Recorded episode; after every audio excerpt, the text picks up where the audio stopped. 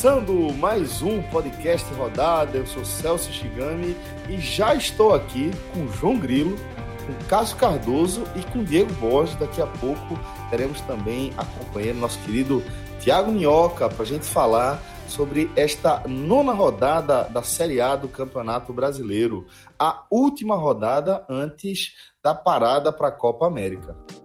Mas antes, galera, comentar também aqui, é, não, não tem como a gente não falar disso nesse programa, porque é, a chuva que, que caiu aqui no Recife, João, pelo amor de Deus, né? Foi aquele negócio absurdo, o dia todinho chovendo, ainda tá chovendo por aqui, eu nem saí de casa e vendo é, nosso querido Fred Figueroa acompanhando a partida do Brasil em loco lá na França, as meninas do Brasil sofrendo nessa essa, essa virada dolorida aí para para Austrália, né? 3 a 2 né?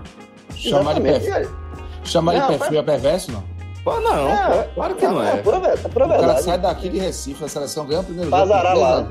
Pô, pera aí, meu irmão. Pô, vai curtir isso falar de mel outro lugar, pô. É, Agora, falando, de, falando de perfil, assim, é até uma maldade é. falar de perfil na parte esportiva, porque o pé frio mesmo, o azar tem que ficou no Recife, meu amigo. Eu dia hoje aqui no Recife, foi um caos. Caos. caos. Aí, assim, passei perfil feito Fred e tá na França, eu prefiro ser. Eu sou perfil aqui, pronto. Eu fiquei perfil na chuva. Perfil, eu Mas, olha... perfil A4. A4. Mas olha, galera, vamos destacar aqui que essa presença de Fred Figueroa lá em Montpellier, ela esteve presente na nossa cobertura aí desse, dessa Copa do Mundo de Futebol Feminino, em parceria mais uma vez com a Unassal. E aqui a gente é, dá aquele abraço aqui mais uma vez à galera da Unassal, uma instituição de ensino que é, desde que eu me lembro aí da Unassal, eu vou lembrar também é, da participação da Unassal, do apoio da Unassal aos esportes, né? Esporte universitário, inclusive, a gente no começo ali do, do podcast 45 minutos ainda fez uma parceria, nossa primeira parceria com a Unassal, quando a gente gravou um especial sobre esporte universitário com integrantes do corpo docente lá da, da universidade, né? E essa parceria foi rendendo frutos e hoje a gente emenda mais uma cobertura, depois da cobertura lá da final da Champions League, também estamos acompanhando essa, essa Copa do Mundo de Futebol Feminino em parceria com a Unassal, inclusive com conteúdo nas nossas redes sociais, tanto as redes sociais do podcast 45 Minutos, quanto as redes sociais da Unassal no Twitter e no Instagram. E lembrando também que a Unassal, é essa universidade que tem o olhar é, voltado para o mercado, né, ela também oferece um apoio para quem escolheu um curso, concluiu um curso superior e não conseguiu ter o sucesso que imaginava ter. Então, o que, é que a Uninasal faz? Ela oferece aí 50% de desconto na mensalidade durante todo o curso para qualquer portador de diploma. Basta você chegar é pulo, lá. Esse é o pulo do gato. É o pulo do gato. É incrível, velho. Isso é incrível. É, é só não errar de novo na escolha, né, João? Esse aí, esse aí, até hoje, até hoje, quando eu fiquei sabendo dessa promoção da, dessa da até hoje eu tô pensando. Porque muda a vida, né, velho? Falando sério mesmo, é um negócio que muda a vida. Você, é, quem, quem é, tá nessa situação de ter concluído o curso superior e não tá feliz, provavelmente, né? Não, feliz há uma boa chance. Não, não, mas eu tô falando assim, é, há uma boa chance de as coisas não estarem tão bem financeiramente. Exatamente. Quando tá bem financeiramente, você leva, né? Não, beleza, tranquilo. Mas quando é, você se vê nessa situação, certamente, é, muitas vezes, você tá meio duro, você tá sem grana, né? E aí, nesse cenário de você querer investir no seu próprio futuro, tentar uma nova área, você ter essa oportunidade de, de fazer um curso superior inteiro com 50% de desconto, pelo amor de Deus, né? Pô, é por do gato fazendo, não. Isso aí tá guardado, essa ficha tá guardada. Se der. Se der, se, se eu sentir daqui a uns três anos, ih, rapaz, o negócio não. É, quem sabe? Tem mais, nasce grande advogado. Já pensou, velho? Eu, eu, eu, te, eu, te, eu, te, eu te defendia, Cássio. Fácil, fácil. é um gigante. É, Amizade é isso, pô. Amizade é isso. Tamo junto. então, galera, Só é, dá um pulinho, dá um pulinho lá no site vestibular.uninasal.edu.br. Invista no seu futuro. Então, galera, como esse programa aqui ele vai ser o último antes da parada para a Copa América, depois a gente só volta a falar de Série A novamente, pelo menos nessa configuração aqui, em julho, 14 de julho, quando vai acontecer aí a décima rodada. A gente vai analisar aqui esse programa é, em três momentos, né? A gente vai analisar o jogo do Ceará separadamente, ali mais para frente, no último texto do programa, mas vamos analisar também, primeiro, a parte de cima da tabela, a partir da ótica do Bahia, que fecha essa nona rodada, vai para a Copa América numa confortável oitava posição. E depois a gente vai analisar a metade de baixo da tabela, onde a gente tem os outros três representantes do futebol nordestino. Essa nona rodada começou na quarta-feira com os seguintes jogos. Botafogo perdeu do Grêmio no Engenhão por 1 a 0 não deu para o gigante. O Fortaleza venceu o Cruzeiro por 2 a 1 resultado importantíssimo para o Fortaleza, que é, ultrapassou o próprio Cruzeiro e dorme é, dorme não, hiberna no caso, né? na Copa América, é, fora da zona de rebaixamento, o que por si só já é uma vitória para um primeiro objetivo da equipe do Fortaleza, da equipe de Rogério Senna. O Internacional venceu o Bahia por 3 a 1 inclusive Cássio Cardoso analisou esse jogo no telecast, né? O jogo foi disputado no Beira-Rio, o telecast já está disponível aí no seu feed. O Santos, que segue a sua marcha aí, uma, uma marcha é, bem consistente, e não fosse a campanha absurda do Palmeiras, certamente poderia estar liderando essa, esse campeonato com alguma tranquilidade. Venceu o Corinthians por 1 a 0 clássico disputado na Vila Belmiro. E para fechar os jogos da quarta-feira, o Flamengo venceu o CSA por 2 a 0 numa negarrincha. Na quinta-feira, o Vasco venceu o Ceará por 1 a 0 e a gente, como eu destaquei, a gente vai analisar esse jogo separadamente com o Thiago Minhoca daqui a pouco. É, o Atlético Mineiro empatou com São Paulo 1 a 1 no Independência. O Palmeiras venceu o Lanterna Havaí por 2 a 0 então deu mais do que a lógica aqui. O Palmeiras nessa marcha é, inexorável rumo a mais um título brasileiro. A Chapecoense empata com o Fluminense por 1 a 1 na Arena Condá. E o Goiás vence o Atlético Paranaense por 2 a 1 no Serra Dourada. Goiás que também faz uma campanha para lá de consistente e vai para a Copa América no G6, com a vaga na pré-Libertadores. Então, senhores, é, começando com você, Cardoso, como é que você enxerga essa metade de cima da tabela? E óbvio que quero é, sua análise com destaque aí para a posição do Bahia, que é, vai para a pausa, né? Com dois jogos sem vencer. Fala, Celso. Grande abraço para você, para João, para todo mundo que está com a gente. É... Assim, eu vejo o Bahia numa situação bem confortável. Mas antes até de falar do Bahia, só chamar atenção para uma coisa, Celso, que é, o Palmeiras, que a gente está falando aí, está fazendo essa campanha absurda, dos cinco primeiros colocados, um é o Palmeiras, ele não jogou contra o Flamengo. Todos os outros três, Santos, Inter e Atlético, ele jogou e ganhou sendo que contra o Santos foi 4 a 0 a única derrota que o Santos sofreu no campeonato. E o Atlético Mineiro, o Palmeiras ganhou em BH por 2 a 0 Isso porque na rodada de, de hoje o Palmeiras venceu o Havaí, né? E às vezes a gente pode olhar assim, poxa, pegou lanterna também. Mas é um Palmeiras que não está só é, soberano na. Perdão, né? Para o torcedor palmeirense falar em soberano é complicado, por causa um link com o São Paulo, mas assim, o Palmeiras não está nessa autonomia toda apenas com os resultados é, com adversários mais frágeis ou porque teve uma tabela tranquila, não. É muito consistente. Os seus adversários diretos, isso o Palmeiras está é, com o jogo subjúdice que ganhou nos 90 minutos, né? Poderia estar com a distância ainda maior. E que a tendência é que ganhe por um placar ainda mais elástico, né? Se for disputado novamente, é bem capaz de ganhar por um placar mais elástico. E contra o sétimo colocado. Ou seja, é um time que está muito consistente. O Santos, para mim, chama atenção é, pela, pela capacidade que vem tendo de ser competitivo com um time que, tecnicamente, para mim, é um time ali de sétimo, oitavo lugar, mas o Santos está surpreendendo, e aí eu credenciei o trabalho do São Paulo. E o Flamengo, fechando esse G3, pelo menos, é um time de muita de muito investimento, né? E os recursos de jogadores de frente do Flamengo, para mim, tem feito a diferença.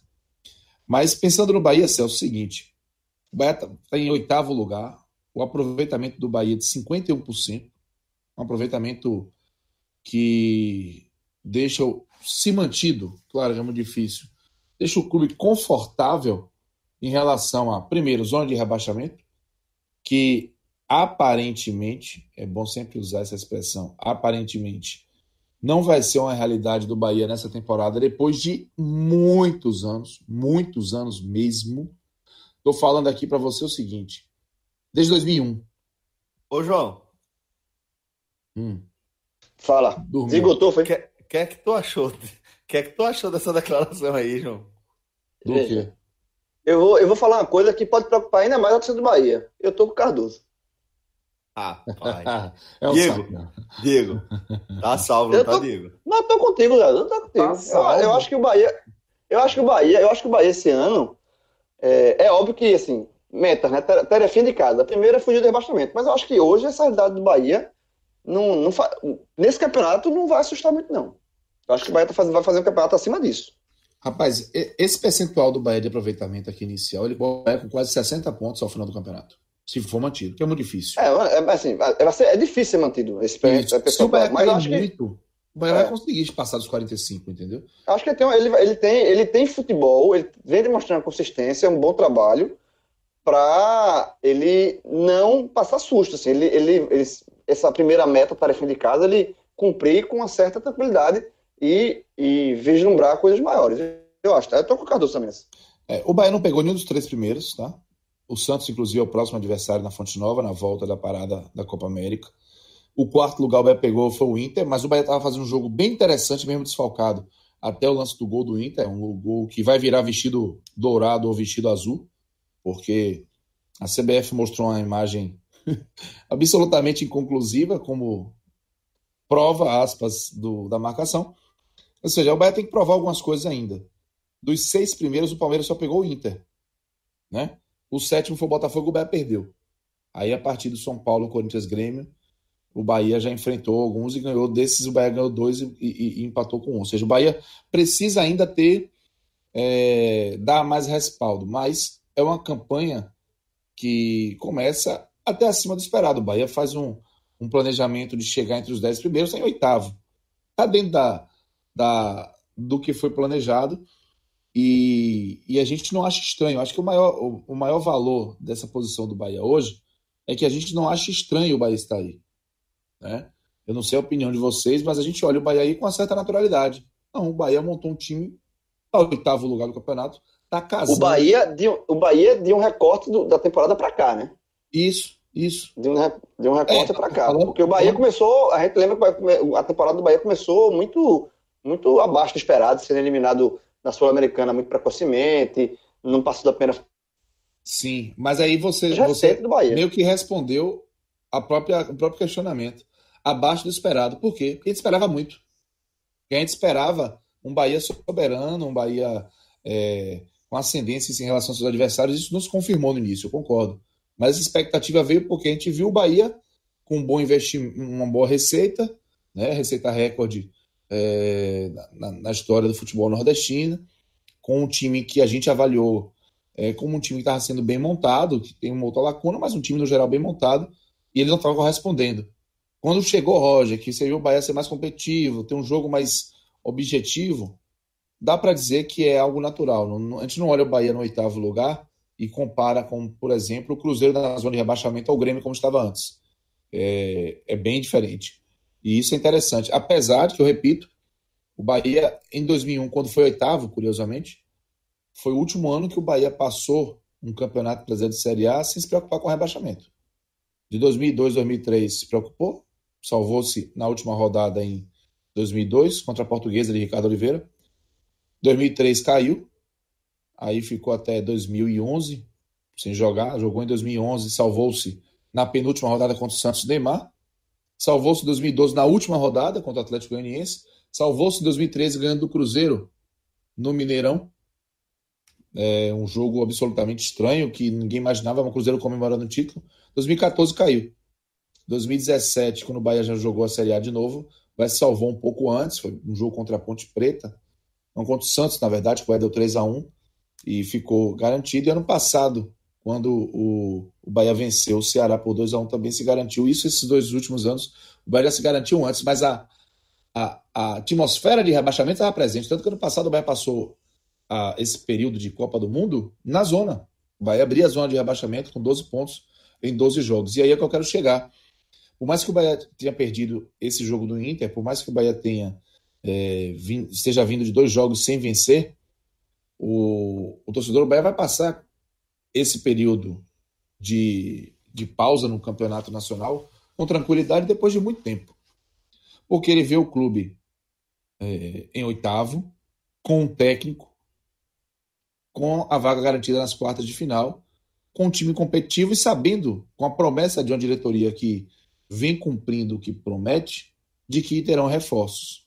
Então, isso cria uma expectativa positiva. Existe outro lado, que é a possibilidade de perder atletas, mas isso, dependendo da situação, iria acontecer. Né? Sempre. Ano passado o Beto estava mal e Mena foi embora, por exemplo. E vai acontecer né? com todo mundo, né? Isso, exatamente. Ou quase todo mundo, né? E aí, se a gente for pegar um parâmetro, João e Celso, do ano passado, o Bahia, justamente hoje, 13 de junho, o Bahia venceu o Corinthians por 1 a 0 um gol aos 46 do Mena. E venceu o jogo, foi para 12 pontos, não conseguiu sair da zona de rebaixamento e foi para a pausa da Copa do Mundo. Naquele momento, o Bahia era treinado pelo técnico interino, Claudio Prates. O Bahia tinha vencido bem o Vasco na, na ida da, das oitavas de final da Copa do Brasil, mas o jogo teve que ser adiado, foi para depois da Copa. Ou seja, o Vasco estava combalido e teria tempo para se recuperar. E o Bahia não teria um tempo como todos os outros clubes da Série A tiveram. Tá? Menos o Ceará. O Ceará também estava na Série A. Por quê? Porque tinha a Copa do Nordeste em atividade. E um jogo por semana daria um mês certinho. Então o Bahia teve agenda o tempo todo. Porque o Bahia jogou contra o Ceará, foi para a final, fez a final contra o Sampaio Corrêa, perdeu essa final. E aí, na segunda-feira, após Copa do Mundo, um dia após a final da Copa do Mundo, o Bahia entrou em campo contra o Vasco para defender essa, essa, essa vaga nas quartas de final, quando perdeu apenas por 2 a 0 e conseguiu essa vaga com muito sufoco. Na quinta, pegou a Chapecoense, no domingo tinha um Bavi. O Bahia, de 2018, o torcedor de 2018, passou um período de intervalo brasileiro tenso. O Bahia não tinha técnico, o Anderson só fechou na, durante a Copa. É, não tinha centroavante, o Bahia anunciou Gilberto, a Gilberto estreou contra a Chapecoense, fez até gol. Então, é, foi um período muito tenso. Foi o pior momento do, do Bahia de 2018, sem dúvida alguma, que ainda somatizou a derrota na Copa do Nordeste para o Sampaio correr.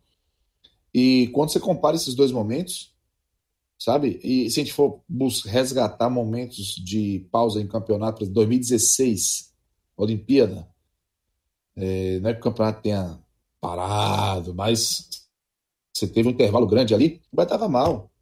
O Bahia estava sem perspectiva, estava distante, 6, 7 pontos do G4. Então, Copa do Mundo 2014, o Bahia também não estava bem. Ou seja, é, é, pode parecer pouco quando a gente olha assim o cenário, mas quando a gente vai olhar a bagagem do torcedor do Bahia nos últimos 10 anos, é um momento valioso você chegar para essa pausa relaxado. E o torcedor do Bahia vai chegar relaxado. Um bom técnico, um bom elenco, uma perspectiva de reforçar esse elenco, quartas de final marcadas na Copa do Brasil já garantidas. Então, assim, por mais que o Bahia tenha perdido a Sul-Americana, ano passado ainda disputava, tenha perdido a Copa do Nordeste, eu diria que o torcedor do Bahia, depois de muito tempo, Celso e João, vai passar um intervalo de campeonato brasileiro de pé para cima, curtindo o que tem que curtir, Copa do Mundo Feminina, Copa América, despreocupado. Depois de muito tempo, isso vai acontecer com o torcedor do Bahia. Agora, agora o Cássio, é, eu concordo com a sua análise, mas é, a única alerta que eu faço é o seguinte, que essa tranquilidade que a torcida ela não se reflita no time e na diretoria. Porque o Bahia precisa ainda de reforços, o Bahia, o Bahia também não pode voltar é, relaxado da, da Copa, dessa parada da Copa América. Porque se você for olhar os jogos que o Bahia fez nesse, nessa, nessa primeira parte, né, na primeira parte não, nessas primeiras nove rodadas, é, nenhum resultado, talvez o, o, o, torcedor do Bahia lamente de fato. Acho que o único talvez tenha sido o empate com o Ceará, mas mesmo assim foi fora de casa, e é um rival local, um, um rival regional, mas tirando esse, esse é talvez o único dois pontos assim perdidos que o torcedor do Bahia lamenta, porque o resto foram todos resultados normais. Óbvio que teve a circunstância da construção dos resultados. Isso. Como foi, por exemplo, esse jogo do Inter. Botafogo né? também, ficou o primeiro jogo fora, o Bahia botou um a zero, tá bem no jogo e desligou, tomou três gols em sequência. Exatamente, mas é, é, a construção do jogo. Mas se você olhar Isso. assim, o, o, o, jogo em si, o resultado em si, são resultados normais. Talvez, senão, esse, esses dois pontos aí perdidos para o Ceará, que o Bahia tem mais investimento do Ceará, enfim, podia ter conseguido. Mas como é fora de casa, você até aceita. Então, assim, o Bahia, os pontos que o Bahia conseguiu até agora são pontos, assim, ok. O Bahia está fazendo a campanha, como você falou, tranquila. O que não pode acontecer é o relaxamento e outra coisa. Nessa volta da parada da Copa do, na Copa do Copa América, que é o Bahia está envolvido em outra competição que o Bahia está é, é, tá muito engajado, que é a Copa do Brasil. Né? Porque vale dinheiro, porque o Bahia tem essa, esse trauma de nunca passar das quartas, enfim e pega um adversário que é o Grêmio, que é um adversário difícil, um adversário duro, um adversário copeiro. E caso o Bahia seja eliminado da Copa do Brasil, como. Porque se for se passar, aí beleza, aí embala, aí é tudo festa. Não precisa nem comentar aqui. Pega a pressão. Mas, é, é, se passar, é, não, não, tem que comentar. É, é pegar, é, é, é, é aproveitar o momento. Agora, se vier uma nova uma eliminação para o Grêmio, de novo batendo, esbarrando nas quartas, como o elenco e como a torcida vai reagir a essa frustração. Porque não vai, não vai deixar de ser uma frustração. Sabe, você, nesse momento bom do Bahia, passou o São Paulo na, na, Copa do Brasil com autoridade, está fazendo um brasileiro consistente. O torcedor do Bahia tem, um, tem o direito de sonhar com essa semifinal da Copa do Nordeste, do, desculpa, da Copa do Brasil. Tem o direito de sonhar, de, de ultrapassar essa barreira. Mas não é garantia que vai ultrapassar. Então, caso não ultrapasse, como o elenco vai reagir a isso?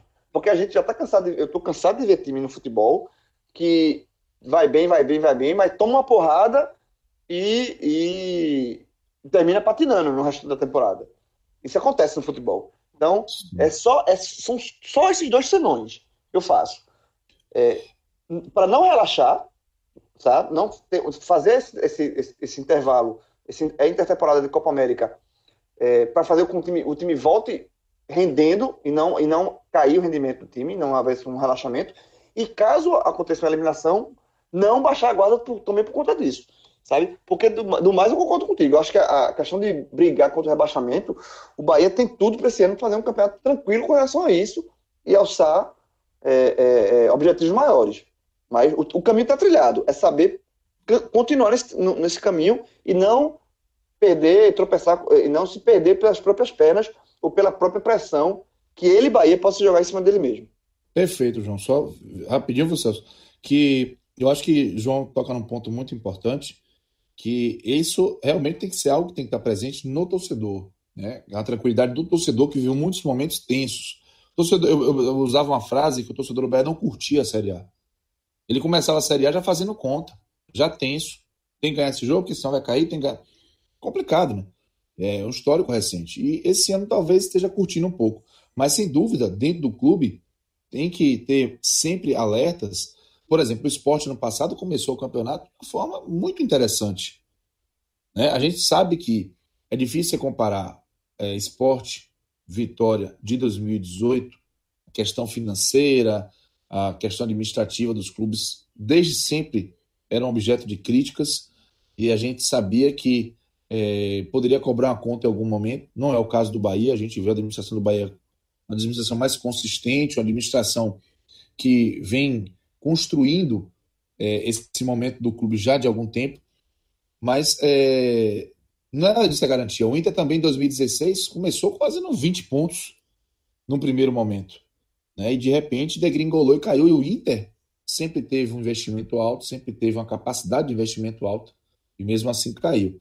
Então, é, se ou aconteceu com o esporte ano passado, o Vitória passou a Copa do Mundo fora da zona de rebaixamento em 2018, uh, é, o Internacional em 2016 começou o campeonato com uma arrancada inacreditável, é, o próprio Vitória serve de exemplo em 2004, quando chegou a disputar ali no, nas cabeças e o Agnaldo Liz foi demitido por Paulo Carneiro, na época, o mesmo presidente do Vitória hoje, da, era de 2004, porque ele esperava mais do que o décimo lugar daquele momento, e o Vitória acabou caindo no final da temporada.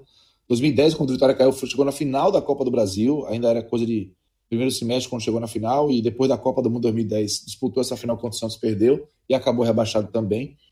Tudo isso serve de exemplo. E eu acredito que todos que trabalham dentro do Bahia levam isso muito em conta, levam isso muito na, no risco, na ponta da faca mesmo, para poder não ser mais um exemplo de um clube que começa bem, que dá um bom sinal de, de participação na Série A e no fim das contas acaba decepcionando o torcedor, lutando para não cair ou até mesmo caindo. Mas eu acho que seu alerta, João, ele é muito importante.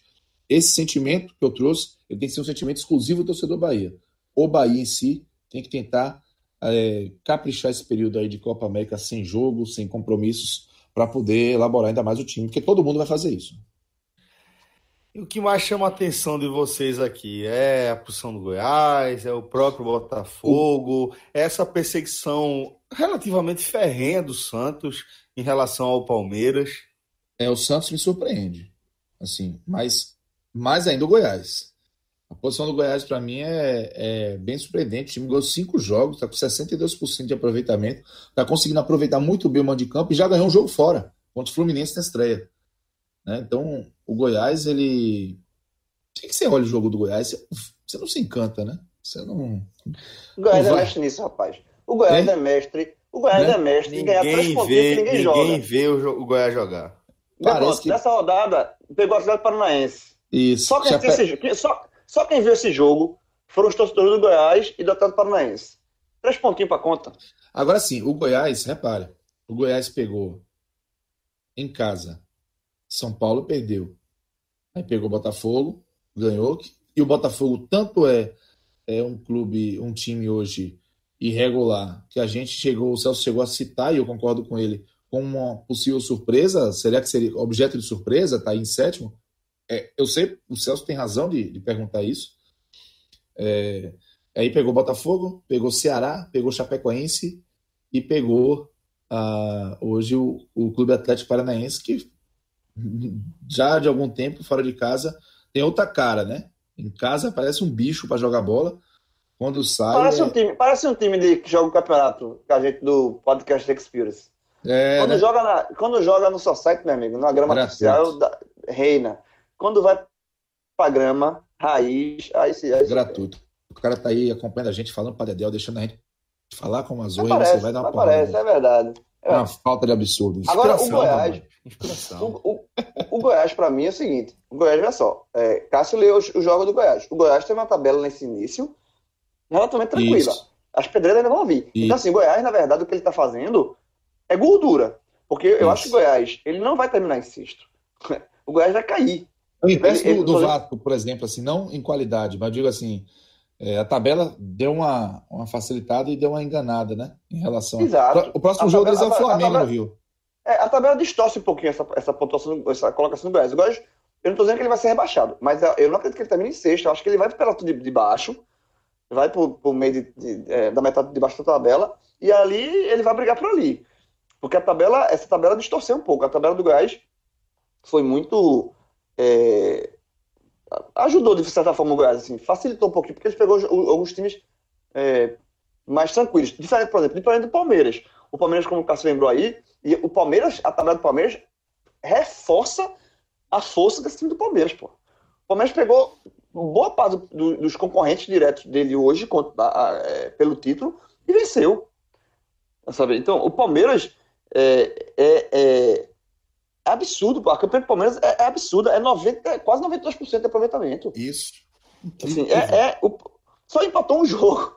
O Palmeiras só empatou um jogo e ganhou o resto. É, é tá invicto no, no, no, brasileiro é uma das maiores invencibilidades da história. Eu peguei até aqui, abri o, o blog de Cássio, é, é, Cássio Zipro, maestro aqui, no blog dele, o, o, Palmeiras já tem a terceira maior invencibilidade da história dos, do Campeonato Brasileiro, juntando, obviamente, com a campanha do ano passado. Já são 32 jogos invictos, 25 vitórias e 7 empates. Do dia 29 de julho do ano passado até, até agora, até esse momento que ele está gravando. Já a terceira, ele só fica atrás de uma campanha do Santa Cruz, olha o Santinho aí, nos anos 70, passou 35 jogos. Tá perto. E a, perto, muito perto. E a maior invencibilidade é a do gigante, é do Botafogo, que parou, passou 42 jogos invictos entre 77 e 78, curiosamente, mesmo período do Santa. Chegou a 42. O Palmeiras está a 10. Veja, hoje, com o elenco que o Palmeiras tem, com as peças que o Palmeiras tem de reposição, com tudo, o Palmeiras contratou. O Palmeiras não sabe brincar, não, pô. Contratou Ramires. Não sabe brincar, o Palmeiras é não sabe brincar. É não sabe brincar, é chute do Elifute. Ele, pô, aí ele pegou, contratou Ramires. E aí, é, tendo, tendo enfrentado boa parte dos adversários mais fortes agora, obviamente vem os mais fracos. Então, assim, eu não duvido que o Palmeiras quebre esse recorde absoluto de invencibilidade no Campeonato Brasileiro, que é o tipo daquele recorde que a gente pensar que nunca mais, ia, ia nunca mais alguém ia quebrar. Porque desde que eu sou pequeno, eu compro o guia da placada brasileiro, tá lá o recorde do Botafogo de 42 jogos invicto. E o Palmeiras está muito próximo gigante. Então, né? é, é, é gigante. Vai, o Palmeiras, vai tirar esse recorde do Botafogo. Então, assim, tá, eu, é que eu, acho, eu acho a resenha do cacete, porque a gente, a gente tira onda até falando sério, né, porra? É. A gente se refere ao Botafogo como gigante, mas na seriedade, né? É o, sempre, o, né? A liderança. É, Agora é a seriedade. O recordista, o recordista é o gigante. É. Gigante, pô. é gigante. Então, assim, veja, então, para mim, o Palmeiras, como o Celso perguntou, o que chama atenção é, nessa parte de cima. É, aí, obviamente, a campanha do Santos é surpreendente, a do Goiás a gente falou aqui, mas o que chama atenção de fato é o Palmeiras, porra. É uma vacalhação o time do Palmeiras. Assim, é. O, veja, e, é, tá dois. Já é, já é líder, com um jogo a menos, por causa desse jogo, justamente contra o Gigante, contra o Botafogo. Já imagina se esse jogo for eh, jogado lá para cima, lá para frente, e o Palmeiras quer. Não vai acontecer isso, porque deve ser mais para baixo. Mas ia ser, ia ser muito curioso, né? Se o Palmeiras quebra a velocidade do Botafogo contra o Botafogo. Nesse Boa. jogo que foi adiado. Pode ser. Seria... É, mas acho que vai ser antes. Mas assim, é, é uma criação o time do Palmeiras. Pô, assim. E aí, né, quando eu tô. E dinheiro não falta. Assim, é. É um absurdo. A seria, renda do jogo seria... contra o Havaí hoje foi mais de, quase, foram quase 2 milhões de reais, pô. Não, é assim, o Palmeiras está acumulando de renda um absurdo. Eu vou, eu vou, posso dar o selo? Posso dar o selo? Campeão brasileiro. Pronto, torcedor do Palmeiras agora te ama, viu? Campeão brasileiro, campeão brasileiro não tem, veja. Mas esse, esse dá para cravar também. Né, nessa pisadinha aqui. Só, porque, só se tiver uma, uma hecatombe ali, porra. O Mengão não chega, não? Veja, o, Flamengo, o Flamengo, o Flamengo, o Flamengo, ele tem um elenco forte também, mas o ambiente do Flamengo é um ambiente muito. É, é, é, Parece o, Palmeiras, o Palmeiras é mais tranquilo, sabe? Exato, pô. Ve, veja, veja. O Flamengo é, é muito conturbado. Aí com o ator Jorge Jesus, que é um, é um, um, um português, é um bom técnico, fez, tem títulos pelo Benfica e tal, mas é um cara que vai chegar no futebol brasileiro, tudo bem que vai ter esse período da Copa para se adaptar, isso vai ser excelente para ele, mas é um cara que vai chegar, ainda vai entender o futebol brasileiro, como é que é e tal. E, e assim, técnico estrangeiro dá certo no Brasil, assim, são poucos, né? Assim, e, e, precisa de, de, de adaptação. Eu não sei se a escolha do Flamengo foi uma escolha mais eu também Mas para resultados imediatos, eu não sei não. E o Flamengo precisa. E o Flamengo se cobra muito. A pressão é justamente isso, né? Ele quer um isso. título imediato e tal. E a, a escolha do treinador, para isso que ele quer, acho que não sei, não vai ser. Não, talvez não tenha sido a melhor escolha. E o Palmeiras não, o Palmeiras está ali, ó. Com dinheiro, com elenco, com um treinador que tem elenco na mão, que tem Filipão, que é. Assim, porra, não precisa nem falar. Então, não, veja, hoje o campeonato está na nona rodada, mas ver um título fugindo da mão do Palmeiras hoje é muito difícil. É surpreendente, Pô, seria surpreendente. João, só para a gente dar um parâmetro em relação a essa renda, né? O Palmeiras fez cinco jogos como mandante. A renda bruta do Palmeiras foi 8 milhões 798 mil reais em cinco jogos. Isso dá uma média de 1 milhão 759 mil reais por jogo só de renda bruta. Só de renda. O Bahia, que tem tido É, o Beck tem tido uma excelente média de público, né? Os seus parâmetros. E tem lá o seu plano de sócio, o PPP, que está ganhando dinheiro. Pra... A renda bruta toda do Bahia dá 1 milhão e 800. A renda bruta do Bahia toda, em quatro jogos, é um pouco 100 mil a mais, pouco menos de 100 mil a mais, que a média do Palmeiras. É um absurdo. Eu, eu vou Isso. dar outra comparação, mais absurda ainda. Quando é que você falou da renda do Palmeiras no jogo? Ah, o jogo de jogo hoje, quanto? É? O, o, jogo de hoje foi 1 milhão e 800 mil. E quanto é que ele tem de renda? Não, a renda foi 1 milhão e 800 mil. O público, o público foi em torno de 37 mil pessoas. É, 1 milhão e 800 mil, porra. De, num jogo. Isso. É, Exatamente. e dele, né? A arena dele é. A arena dele. Vai dar 31 mil pessoas, menos do que 37. E 1 milhão e 895 mil reais. Estou falando isso para dizer o seguinte: é, isso vai aumentando a distância e o Palmeiras se organizando com gestão profissional vai ficar muito complicado em pontos corridos. Qual foi o jogo que você olha o Palmeiras e diz assim: ah, esse jogo o Palmeiras vai levar fumo? Não tem. Ninguém. Talvez é uma brincadeira que a gente fez com o Celso. Você não foi, Celso. Quando é que pega o Corinthians na Allianz Parque? O Corinthians adora afrontar para cima do Palmeiras. Foi, foi, foi. Fora isso, não tem. Não tem. O Palmeiras é favorito contra todos os times, pô. Isso, todos. Todos os times. Só talvez um jogo contra, talvez um jogo contra o Flamengo começa, e Palmeiras. Começa a, dificultar, começa a dificultar no rachão, porra. Quando pega o Palmeiras B. Porra. É brincadeira. Rapaz, se o Palmeiras fosse, se o Palmeiras fosse disputar a, o podcast Spears, tá naquele negócio, ó. Vamos mudar a regra, vamos mudar, vamos mudar os times, porque tá ficando muito forte. É, foi, tipo, tipo, do segundo pro terceiro, né? oh, começou, voltou. Deu a, deu a volta. O, o Palmeiras... Ô, ô, ô Cássio, ah. me diga uma coisa. Ah. É, quando é que a turma fica tripudiando assim? É quando o time incomoda, né? É, é. Não. Ninguém então. sacaneia quem é Ninguém chuta cachorro morto. Não, não, não, não. Só quem incomoda. De fato, você tá certo. o, o Palmeiras, ele tem dois gols sofridos. Um desses dois gols foi contra o CSA, que jogou com o time terceiro reserva. Eu tava é, brincando hoje no grupo da gente, no, no Clube 45. Aquele grupo é sensacional, né?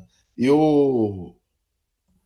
Maluco, né? É, é sensacional aquilo. Você é maluco, é, é bom demais. É uma cachaça. Tem que botar. Eu silencio às vezes, porque senão eu não consigo fazer as coisas que tenho que fazer no dia a dia. E tu o... silencia às vezes, é? é? Às vezes, é porque tem de oito dias, né? Aí eu silencio. Aquilo ali, aquilo ali, porra. Aquilo não, ali, mas... aquilo é ali é 145 do tempo moderno. É o quê? A turma que, a, 145 do tempo moderno. A turma que mais antiga, antigamente tinha linha cruzada no telefone. Tinha, tinha telefone fixo, você ligava 145. Aí você entrava na sala de bate-papo, que era um monte de gente conversando ao mesmo tempo. Pegava uma conversa aí, no meio, né? Pegava uma conversa no meio e engatava. Aí, às vezes, engatava, aí você disse, lá para privado, lá, pronto, era mais ou menos isso. Mas. Ô, João, eu, eu, e, quando, e quando eu vi aquele. Alô? Exatamente. ah, exatamente, a música, a tua, a tua fingindo. A tua fingindo. Ah, mas caía quem queria, né? Quem, só cai quem quer, né? Aí eu, eu brincando lá no grupo seguinte que Arthur Cabral não fez um jogo pelo Palmeiras, velho, nesse Brasileirão.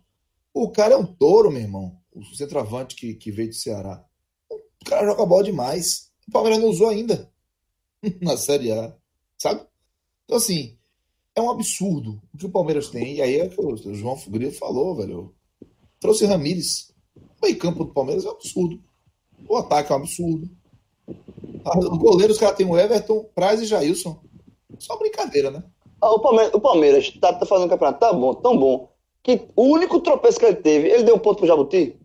Você, ó, quer plantar aqui, eu vou. Toma aí um ponto pra tu. Aí o, o único tropeço do Palmeiras foi justamente contra o CSA. É um Veja absurdo. Só. E repito, pegou os dos, já enfrentou os quatro seguidores dele, Palmeiras, na frente do, na tabela. Palmeiras enfrentou só não enfrentou o Flamengo, na verdade. Pegou três. Que é o único, que é o único jogo. Que o Flamengo, talvez, como a gente falou, que o Palmeiras é favorito contra todos os times.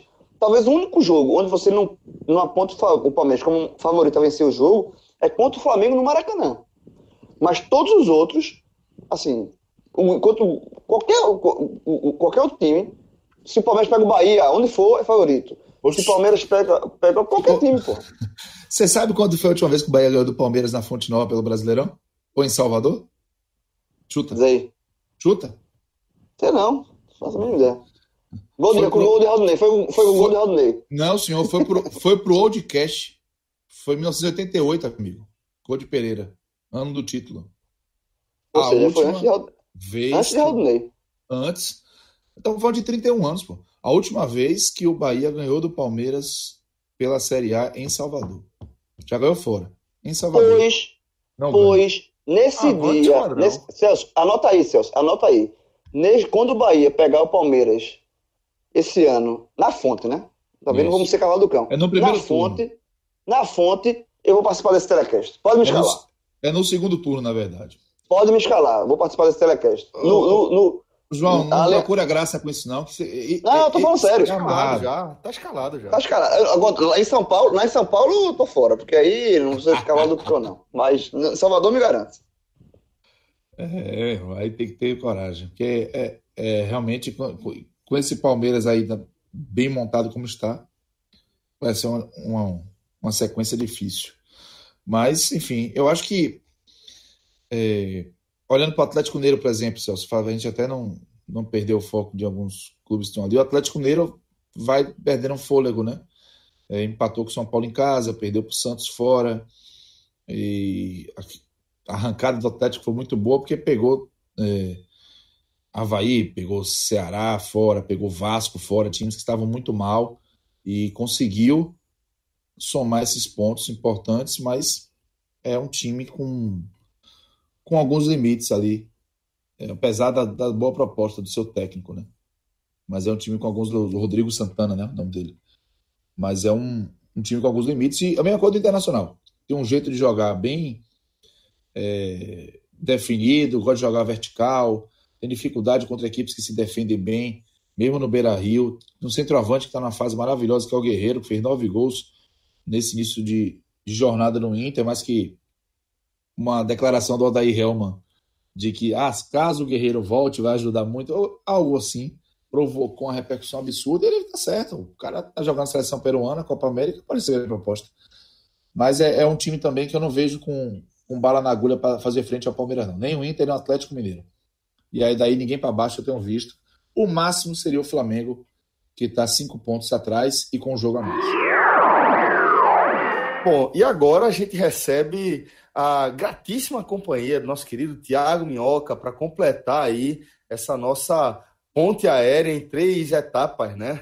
A gente aqui é, do Recife, eu, João e Diego, é, Cardoso de Salvador e agora a Minhoca é, se junta a gente direto de Fortaleza para analisar a metade de baixo da tabela depois desta nona rodada, ou seja, antes da parada para a Copa América. Então, passar rapidamente aqui a classificação, que tem o Grêmio na 11 posição, o Grêmio que vem de duas vitórias, então vem numa ascendente. O Atlético Paranaense, inspiração dos Maldinos que erram, é, segue sua toada, né, perdendo fora de casa.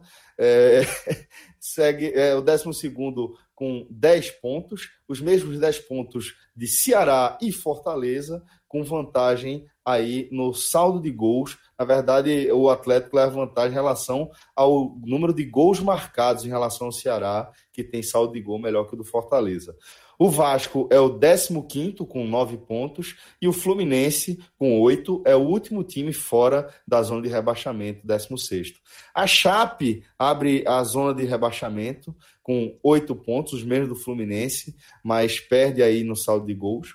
O Cruzeiro, é, nessa crise aí é, desse gigante do futebol brasileiro, é o 18 com os mesmos oito pontos, saldo é, de gols pior ainda que o da, que a da Chapecoense, menos 4 a menos 7. O CSA é o vice-lanterna, com seis pontos, e o Havaí é o lanterna dessa Série A, é, depois de nove rodadas, com quatro pontos.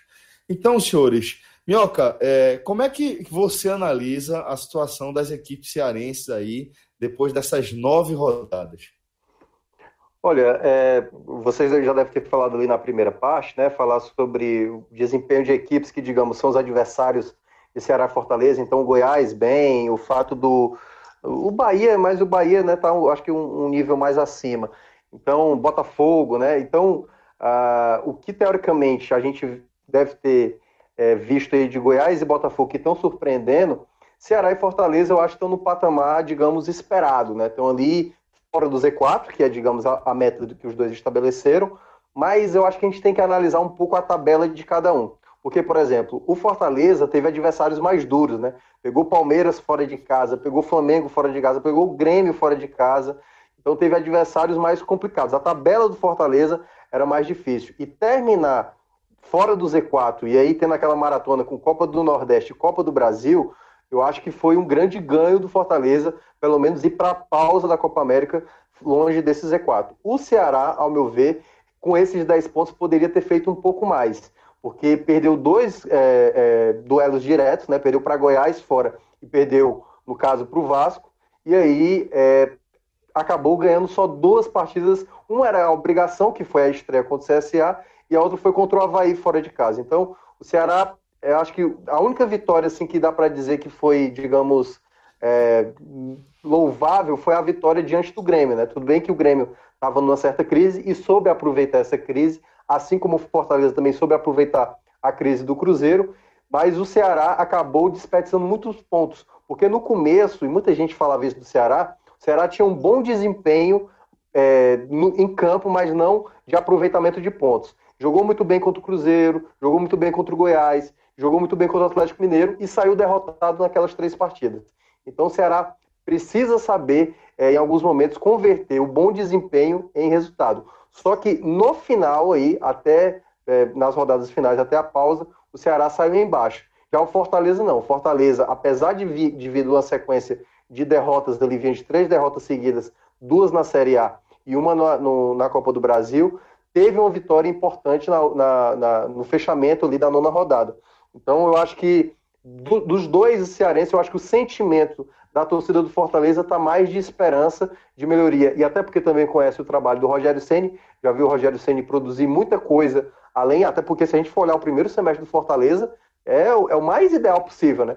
Campeão da Copa do Nordeste, campeão cearense, quase avança na Copa do Brasil ali, por pouco não, não levou para os pênaltis, e ainda o time fora do Z4. Eu acho que nada melhor impossível. Eu acho que só se tivesse passado a Copa do Brasil seria tudo perfeito. Mas o time, eu acho que está no, no, no, numa, numa crescente, né? Mas precisa de contratação, assim como o Ceará, que aí é o contrário. O time sai com aquele sentimento de que precisa melhorar, encontrar uma melhor forma de jogar, porque o time realmente é, acabou não evoluindo nessas rodadas finais.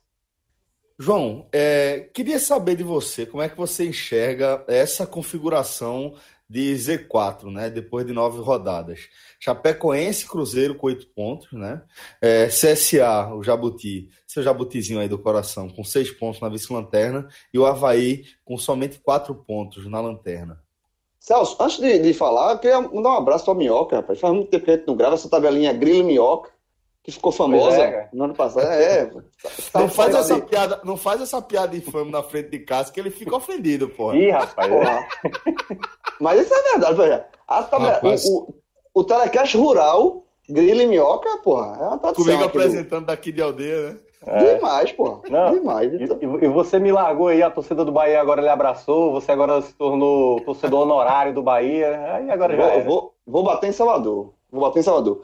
Mas é, antes de bater em Salvador, falando aqui dessa, dessa parte de baixo da tabela, né, do 11 para baixo, primeiro que é, do que Minhoca falou, da situação do Cearense, eu concordo 100%. Tá? Eu, assim, eu acho que é, ter os dois fora da zona de rebaixamento nessa parada para a Copa América é importante. É importante é, porque você tira, você trabalha esse período com mais tranquilidade, até para essas contratações que que os clubes precisam. E eu também concordo que o Fortaleza, mesmo os dois estando com 10 pontos e o Fortaleza perdendo nos critérios para o Ceará, mas o Fortaleza termina, não só porque venceu o último jogo, venceu o Cruzeiro, é, mas por todo o primeiro semestre, de, termina mais confiante do que o Ceará. Mas eu acho que o Ceará, é, é, mesmo com esses ajustes, eu acho que você terminar essa, essa, essa primeira. É nem primeira perna, né? É o primeiro, é o primeiro dedinho aqui do, do, do brasileiro, porque são nove rodadas só. Lembrando, ano passado, antes da parada da Copa do Mundo, foram doze. E, então, e o próprio Ceará, antes da parada da Copa do Mundo ano passado, eu decretei como rebaixado. Né? Naquele, naquela campanha horrorosa, e o time teve a recuperação que teve, que terminou na primeira, na, é, segurando na primeira divisão. Então, os dois cearenses terminar essa, esse, esse, essas nove primeiras rodadas fora da, da zona de rebaixamento é um, é um fato importante. Agora, olha, ampliando esse leque aí para o restante dos, dos, dos, times né, que estão nessa parte de baixo, a primeira coisa que a gente observa é o seguinte: o Cruzeiro em 18 é aquela velha é, colocação falsa, né? Porque o Cruzeiro não vai terminar na zona de rebaixamento. O Cruzeiro não, não vai ser rebaixado. Não é time. É, do mesmo jeito que o Goiás está surpreendendo na parte de cima, né? E, e, se, e se o Goiás terminar o, o brasileiro é, em sexto, na sexta colocação, vai, será uma surpresa absoluta. O Cruzeiro terminar na zona de rebaixamento será uma surpresa ainda maior. Eu não acredito que, que o Cruzeiro termine o campeonato aí. Então, a posição do Cruzeiro não é essa. Tem muito campeonato para ser jogado e o Cruzeiro fatalmente vai sair daqui. Então, quando você analisa a zona, a zona de rebaixamento hoje, o Chapecoense, Cruzeiro, o CSA e o Havaí, quem deve, tem, quem deve estar mais, mais preocupado nesse caso aqui é o Fluminense. Né? Porque você, você tirando o Cruzeiro daqui, você puxando para o 16 é o Fluminense e o Vasco. O Vasco, que termina também é, essa primeira, essa primeira, esse primeiro passinho aqui, essas nove rodadas, de uma forma surpreendentemente é, é, é mais aliviado. O Vasco começou muito mal o campeonato, mas engatou duas vitórias com o Luxemburgo e vai. E, e, e, e você ir para essa parada na situação do Vasco com o nariz fora d'água é muito assim, é, é a situação que você não, não imaginaria alguns rodadas atrás. Então, assim, o que eu tenho para dizer dessa, dessa, primeira perta, dessa, dessa primeira parte, de, sobre essa, essa zona de, de baixo aqui, antes de passar para Cássio também dar a opinião dele, é que os cearenses terminam bem, o Fortaleza mais otimista, concordo com o Minhoca, e não se iludir com, com o Cruzeiro. Tá? Os times que estão brigando contra o rebaixamento, tirem o Cruzeiro dessa briga. O Cruzeiro termina na zona de rebaixamento, vai ter uma pressão, mas não vai ficar aí. Então, assim, na, a zona de rebaixamento, digamos assim, real, entre aspas, real, entre aspas, é, é curioso, mas seria. eu, eu, eu, eu, consegui criar uma expressão aqui. Seria Chape e Fluminense. Porque o Fluminense, sim, eu vejo o Fluminense é, é, com um time para ficar na, nessa metade de baixo, sabe? O, o Fernando Diniz é um especialista nisso, né? Eu que, eu que adoro o trabalho do Fernando Diniz, ele é especialista em, em brigar lá parte de baixo. O toquinho, toquinho. E o Vasco também. Então, assim, o, o, Cruzeiro não. Então, tira o Cruzeiro dessa briga e aí você tem uma, uma, uma metade de baixo mais, mais condizente com a realidade. Cardoso, qual é a análise que você faz aí desse quadro? Olha, é, só dar uma alô pro Minhoca também, né, que chegou depois. Repare, Celso, João, é, eu concordo com o João, o Cruzeiro é um corpo estranho, como foi o Grêmio há algumas rodadas atrás. É, agora, sim, eu enxergo o Fluminense com muito risco, não só pela questão do Fernando Diniz, mas que o Fluminense está com uma dificuldade muito grande de manter o seu elenco. Né? O, os jogadores estão aí é, em vias de serem negociados com outras equipes. O Johnny Gonzalez está insatisfeito, o Luciano está quase indo para o Atlético Mineiro. E o Fluminense não tem esse poder de investimento todo. Ele está numa situação de risco, principalmente por conta dessa questão do Cruzeiro. Todo mundo que briga contra o rebaixamento esse ano tem dois alentos, que se chamam CSA e Havaí. É muito difícil que as duas equipes consigam, é, sequer a partir do momento da metade do campeonato, somente, darem sinais de que vão escapar do rebaixamento. O Havaí, inclusive, não me surpreende. Eu lembro de ter colocado, colocado como Minardi junto com o CSA naquele nosso áudio guia. E assim, é questão de investimento, o que é que o Havaí vai poder fazer para recuperar? Talvez ganhar um fôlego. O Havaí tem 14% de aproveitamento. Esse aproveitamento do Havaí é o pior das três séries. Consegue ser pior que o do Vitória na Série B. Sabe? É, é muito ruim. E um, contra um nível de, de adversários que é o melhor nível de competição do futebol brasileiro. Não vejo o Havaí é, com um bom horizonte, não. Então, assim, Chapecoense, Chapecoense tá, ensaiou há algum tempo entrar nessa zona e alguns anos aí conseguia escapar, dava aquelas arrancadas. Eu vou até respeitar esse histórico recente com a equipe que começa mal algumas vezes depois daquela arrancada, mas a Chapecoense passa muito tempo flertando e uma hora vai acabar vai acabar caindo. Ela que nunca caiu, né? Desde que subiu em 2014, jogou a primeira divisão a partir de 2014, sempre conseguiu se manter. É, o Vasco. Eu, Cássio, nunca caiu na vida. A Chapecoense nunca, nunca caiu na vida, em qualquer subiu. situação. Só é. subiu. E, e o Vasco, que eu concordo com, com o Minhoca de que a tabela do Vasco inicial foi muito pesada. É, hoje fez um jogo consistente contra o Ceará, mas ainda não, não tem. É, aí é muito particular, tá? Ainda não tenho essa confiança toda no Vasco. Eu me preocupo um pouco com o Ceará, porque o Fortaleza vai ter uma tabela, mas, por exemplo, o Fortaleza vai voltar contra o Havaí. A tendência é que o Fortaleza consiga somar uns pontos interessantes. Pegou muita bomba pela caixa dos peitos. E agora deve pegar uns times mais próximos em nível de qualidade. E o trabalho do Rogério Ceni para mim é um bom trabalho, faz o Fortaleza ser competitivo. Acho que o Fortaleza vai, é, vou com o Minhoca aí também, vai, vai conseguir dar uma respirada. Mas o Ceará, ele tem uma dificuldade muito grande para jogar. Muito grande. E algumas peças que poderiam estar contribuindo para que o Ceará tivesse diferenciais não estão contribuindo. E Ricardinho é um bom exemplo. Então, acaba que o Cruzeiro ficando, é, sendo uma equipe que não deve permanecer aí, tem uma vaga, claramente tem uma vaga em aberto que o Ceará vira candidato. Até porque, do que a gente está vendo ali de quem está próximo, Ceará, Fortaleza, Vasco, Fluminense, a gente só coloca o Fluminense ali na condição de risco, tanto quanto o Ceará. A gente vê o Vasco em condição também de sair. Acho que tudo muito preliminar, Celso, a gente tem que observar sempre a questão do, do aproveitamento de pontos e também do número de pontos, levando em consideração a linha de corte, que a gente sempre trabalha ali a partir dos 42 até os 46 pontos. Né? E aí ver o que essas equipes vão fazer para chegar nessa margem. Mas é, ainda mais cedo do que foi a parada para a Copa do Mundo, três rodadas antes, em relação ao que foi ano passado. E acaba que com essas janelas, esses períodos de contratação, é, de saídas e chegadas, a gente pode ter um, muita mudança de panorama e aí tem, temos que ser cautelosos em relação à, à, presença de outros clubes aí na zona de rebaixamento, como o próprio Fluminense, que vai tentar se, se reforçar, e a própria Chapecoense, além, claro, do Cruzeiro, que é muito óbvio, como o João falou. Para mim, o campeonato tem um conforto para todo mundo que está nessa briga. O fato de que, basicamente, são duas vagas para o rebaixamento, que outras duas estão ocupadas. Oh, só lembrando, Cássio, é, é, sobre os, os cearenses, né, que você falou aí, que o, o Fortaleza, na volta, ele recebe o, o Havaí, né? E a gente tem o Jabuti e tem o filhote do Jabuti, né? Porque o Havaí, por enquanto, é o filhote do Jabuti. Exato. É, o, o, o, o, Fortaleza recebe o Havaí lá em, no Castelão. O Ceará também tem um jogo mais difícil, é verdade, mas é um jogo importante também nessa luta, que ele pega o Fluminense no Rio. Sim. Tá?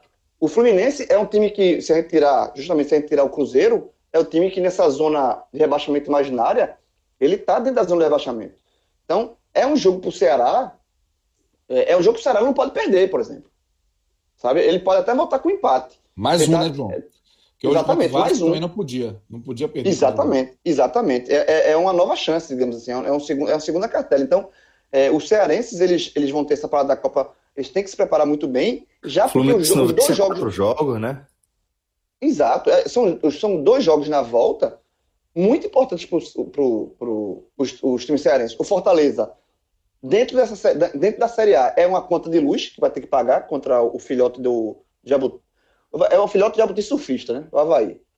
E, e, o, e o, o, o Ceará contra o Fluminense no Rio. Então são duas. O, o Ceará não vou fazer como conta de luz, não. Porque é um jogo mais difícil. Mas o Fortaleza, sim. Mas são dois jogos importantes. Dois jogos importantes. Concordo com o João. Bom, então daqui a pouco a gente segue aqui para análise dessa derrota do Ceará por 1x0 dentro do Vasco, lá em São Januário. É, antes, vou só lembrar a galera aí que num dia como hoje, né, é sempre bom você é, poder contar com os serviços do Vai, né?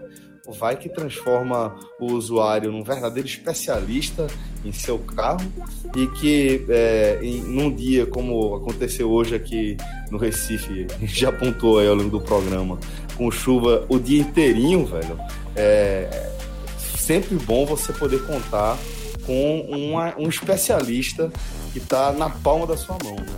O Vai ele fica instalado ali numa saída embaixo do painel do seu carro, fica escondidinho, certo? Então, é, não é qualquer pessoa que vai entrar no seu carro e saber que existe aquele, aplica aquele aparelhozinho instalado lá, isso porque é, o Vai, entre os serviços, oferece também o serviço de, de rastreamento do seu veículo, né? Então, um serviço que está cada vez é, sendo mais procurado aí pelos, pelos motoristas, né? Então, além disso, vai estar instalado ali embaixo do painel do seu carro em tempo real você vai ter a leitura da saúde do seu automóvel.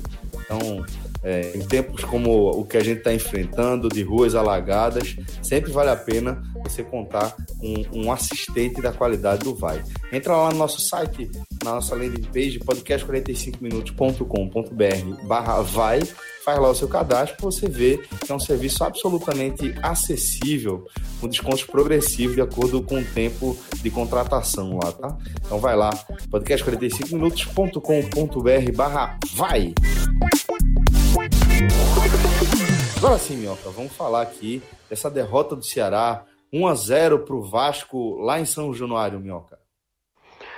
Pois é, fala aí e o que falar dessa partida, né? Acho que talvez a pior partida do Ceará na Série A e se não a pior do ano, viu? Uh, foi um resultado bastante uh, ruim. Eu lembro que a gente falava né, nos outros teles que o Vasco não era essa baba toda. E se a gente olha os melhores momentos, o Vasco poderia ter feito bem mais do que 1 a 0 O Vasco teve pelo menos assim, umas quatro chances de, muito claras assim durante a partida. Teve 18 finalizações no total contra apenas 8 do Ceará. E dessas 18 do Vasco, 11 foram no alvo, né? Ou a bola batendo ali na trave, como foi a jogada do gol, o gol e outras, é, outras finalizações que o Diogo acabou fazendo a defesa. Uh, e o Ceará, das oito finalizações, Celso, só foi uma em direção ao gol. Então, muito pouco. O time produziu muito mal, assim, no, no geral. De início, o, o Anderson estabeleceu um, um, time que eu não gostei logo de cara. Ele voltou com o João Lucas na lateral esquerda, que era um jogador que a torcida já estava questionando muito. O Carleto era algo que a torcida já estava querendo mais. E ele voltou com o Leandro Carvalho exatamente pelo lado direito, né? Ele tinha eh, colocado o Leandro Carvalho no banco diante do Bahia e colocou o menino da base, o Rick, e muita gente esperava que ele fosse colocar, por exemplo, dar uma oportunidade para o Matheus Gonçalves. E aí, nessa escolha que ele fez do Leandro Carvalho, ao meu ver que foi erradíssimo, se comprovou em campo porque o Leandro Carvalho, mais uma vez, não produziu nada. Mas ele foi só um dos vários jogadores do Ceará que ficaram muito abaixo. Eu acho que pouquíssimos se salvaram, daqui a pouco é, até posso apontar quem foram os melhores da partida, mas a partida desde o início era um Vasco muito em cima. Acho que com 20 minutos de primeiro tempo, o Vasco já tinha criado pelo menos assim, umas três boas possibilidades e o Diogo começava ali já segurar a bronca desde o início. O Ceará não tinha saída de bola qualificada, não conseguia combater as jogadas pelo lado do Vasco e nem por dentro. E aí, diversos jogadores é, tendo dificuldade na saída de bola. O Sobral errando, o próprio Fabinho desconectado do Ricardinho, o Ricardinho já começando, cometendo algum, alguns erros. O João Lucas pelo lado esquerdo não dava apoio. O Samuel Xavier, quando subia, dava muito espaço para o Vasco atacar pelo lado esquerdo. Então o time começou mal. E aí o time não se encontrava, teve uma lesão do Bergson no primeiro tempo. E aí ele colocou o Romário no lugar, né? O Romário, que é um jogador que já teve passagens melhores no Ceará, mas está tentando aí se recuperar. Entrou muito bem contra o Bahia, mas é, nessa entrada se esperava que talvez ele pudesse mostrar um pouco mais, mas acabou rendendo bem mais ou menos. E no final do primeiro tempo, digamos que o Ceará saiu no lucro, porque só foi uma finalização no primeiro tempo e foi, aliás, a única finalização do jogo inteira que foi em direção do gol, que foi uma defesa tranquila do Fernando Miguel. Então o Ceará foi para o intervalo, de certo ponto, até no lucro, fez uma partida ruim. E no segundo tempo, quando poderia talvez haver ali alguma mudança, as substituições do Vanderlei Luxemburgo deram efeito.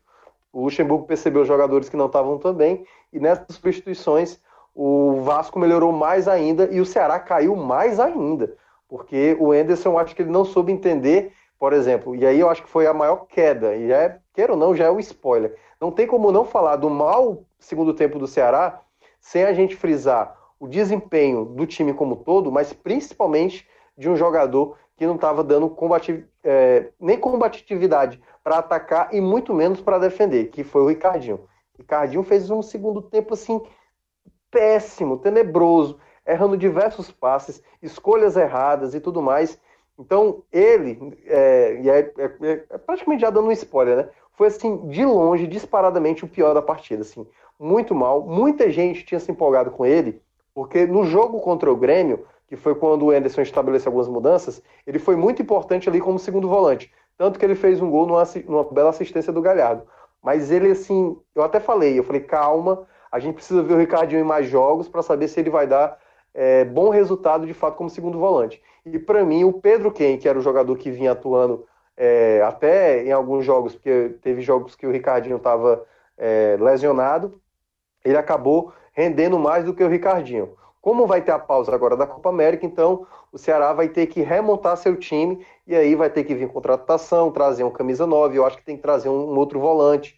Precisa ir atrás de peças, porque boa parte desse elenco, quem montou foi o Lisca, né? Quem fez essa montagem foi o Lisca.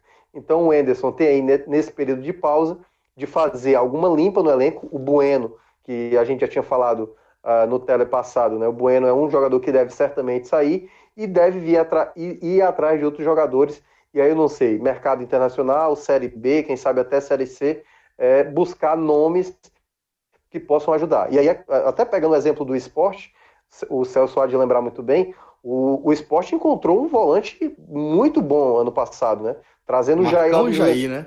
Isso. Marcão e Jair foram duas apostas muito certeiras do esporte. Claro, não, não acabou ajudando ali numa não queda, né? O esporte acabou caindo, mas encontrou dois excelentes jogadores, tanto que hoje o Jair tá lá. Só brigou até o fim por conta desse tipo de contratação. Exatamente. E eu acho que o Ceará tem que, se não encontrar fora no mercado, até porque também as equipes maiores vão reforçar né, é, esse elenco, uh, eu acho que tem que começar a ver quem é que pode estar fazendo um, um, bom, um bom destaque de Série C ou de Série B que possa contribuir. Eu sei que o Ceará não pode fechar os olhos para vários mercados que estão aí e ver as melhores opções que tem. Isso, claro, vale para o Ceará, como vale para Fortaleza, como todas as equipes da Série A. Mas o Ceará claramente é, precisa ainda encontrar o um molde. Terminou, de fato, essa pausa da Copa América em viés de baixa. São três jogos seguidos sem marcar gols, duas derrotas e um empate com o Bahia, né?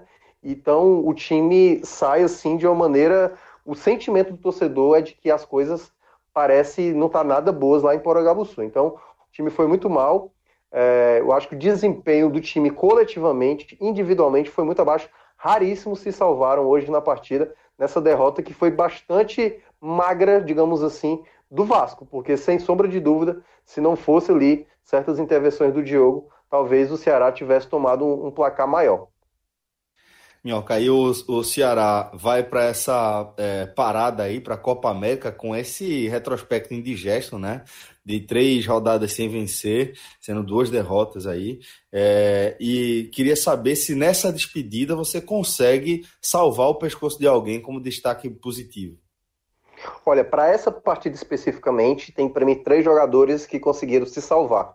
O Fabinho, que sempre tá em todo o jogo, né? É, ele tenta fazer o que o Richardson fazia. O Richardson fazia, desculpa. E o Richardson, claro, fazia isso bem mais. O Richardson ele fazia, ele fazia, ele cobria muito mais o campo. Lembra muito o Gregory lá do, do Bahia, assim, em termos de característica de cobrir o campo, de marcação e tudo mais. E além do Fabinho, teve também o bom jogo do Luiz Otávio, mais uma vez. Das poucas vezes que o Ceará conseguia ali tirar alguma bola era com o Luiz Otávio, e é, sem sombra de dúvida, um jogador que a gente já fala bastante, que é muito regular. E para mim, eu acho que o principal jogador do Ceará na partida foi o, o Diogo Silva, né? Diogo Silva, muita gente, olha, mas muita gente mesmo ficava criticando ele, assim, sabe? Porque muita gente, ah, não, é, o Diogo não é goleiro de Série A, porque depois do Everton tem que trazer um goleiro na altura do Everson.